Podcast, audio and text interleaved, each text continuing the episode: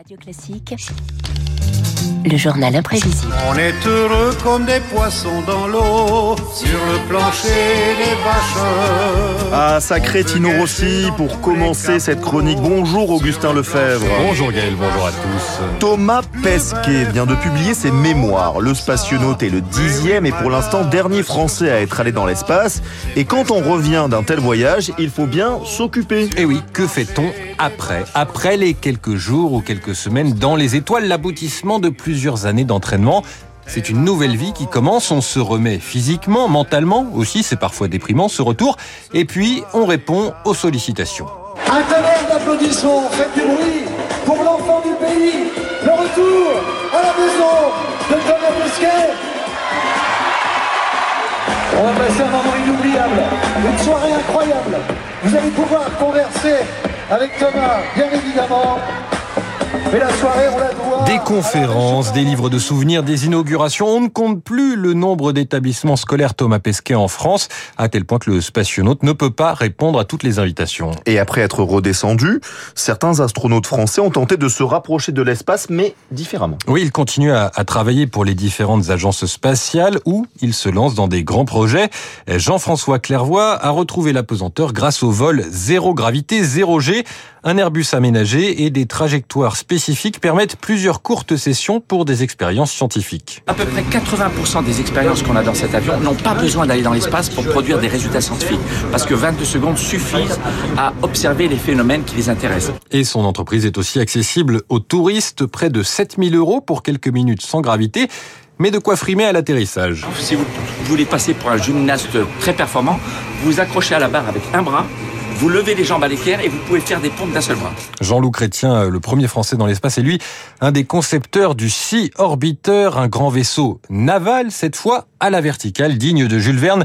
Il doit permettre, entre autres, aux astronautes de s'entraîner si il se concrétise un jour. Alors ça, c'est surprenant. Parmi les ex-spationautes, euh, il y en a un dont on connaît moins le parcours, c'est Mathieu Kassovitz. Et oui, en tout cas, dans le film L'astronaute, sorti au début de l'année, il y conseille un ingénieur qui construit sa fusée pour réaliser le premier vol spatial amateur. C'est un des plus grands astronautes français. Et lui, il croit en moi, il croit en mon projet.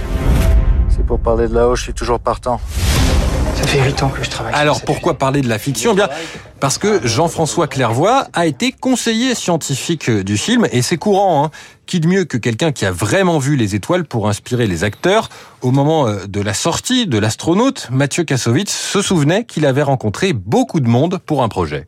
Il y a 20 ans, j'avais un projet de film qui se passait dans la station spatiale. J'ai tout appris et j'ai rencontré Jean-François Clairvoy, l'astronaute avec qui on travaille sur ce film-là. J'ai rencontré les ignorés, j'avais rencontré Pesquet, j'avais rencontré des Américains, des Russes. Je suis allé à Houston, je suis allé à la Cité des Étoiles, j'ai fait du 0G. Et dans les médias, les anciens spationautes sont interrogés quasiment à chaque sortie d'un film qui se passe dans l'espace, comme Gravity il y a quelques années par exemple, soulignant à chaque fois le réalisme ou les incohérences scientifiques nécessaires au scénario. Et Augustin, certains de ces anciens astronautes ont également décidé de se lancer en politique. Et oui, car la vue de notre planète si fragile peut donner envie de changer les choses. Philippe Perrin est passé de la fusée vélo et des noms de constellations à ceux des axes toulousains élus à la métropole en charge des mobilités, des problèmes très terre à terre, mais toujours des termes parfois délicats à comprendre pour les profanes. Notre souci, c'est les franchissements. Il y a un franchissement à Toulouse qui s'appelle la Sépierre.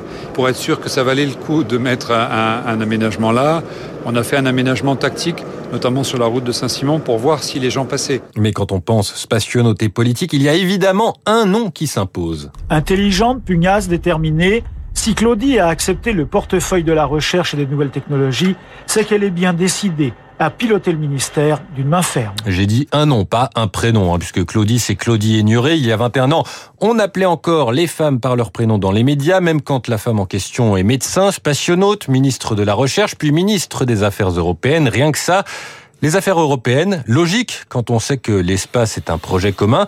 À son poste, Claudie Aigneret doit défendre le projet de constitution. On a mis en place un site pour le, le traité constitutionnel qui s'appelle constitution-européenne.fr et j'aimerais que ce site il soit vraiment accessible, qu'on ait envie d'y aller. Donc euh, j'essaie d'être euh, très présente pour euh, vérifier les évolutions, les argumentaires, les aspects qui accrochent un petit très peu ceux qui vont, alors. qui vont circuler. Ah, c'est important. Avec tous mes collègues européens également, c'est une façon facile de, de pouvoir communiquer. Le nom l'emporte en 2005. Claudie Aigneret revient à la science. Avant elle, Patrick Baudry assure que Jacques Chirac lui avait aussi proposé un poste. Patrick Baudry qui illustre une dernière activité, le commentaire. À chaque fois qu'un Français part pour l'espace, on interroge ses prédécesseurs. C'est généralement bienveillant, sauf avec Patrick Baudry. Exemple avant le départ de Thomas Pesquet. Il va surtout en profiter à titre individuel. quoi. C'est un touriste de l'espace avec un ticket qui est payé avec nos impôts. Ça sert pas à rien du tout, mais, mais à ce prix-là, on peut faire des choses quand même beaucoup plus productives que d'aller tourner autour de la Terre à bord d'un laboratoire spatial et faire encore des expériences. Aller sur Mars? Aller sur Mars ou ailleurs. Voilà pour ce tour d'horizon quand on revient sur Terre. On n'a qu'une envie en réalité, c'est de repartir. Certains de cette liste ont déjà fait plusieurs vols. Et là, Thomas Pesquet ne cache pas son ambition. Fly me to the moon, let me play. Fly Me to the Moon, Frank Sinatra, la Lune, pour refermer ce journal imprévisible. Merci beaucoup Augustin. Fly Me to the Economy, David Barrault, dans un instant.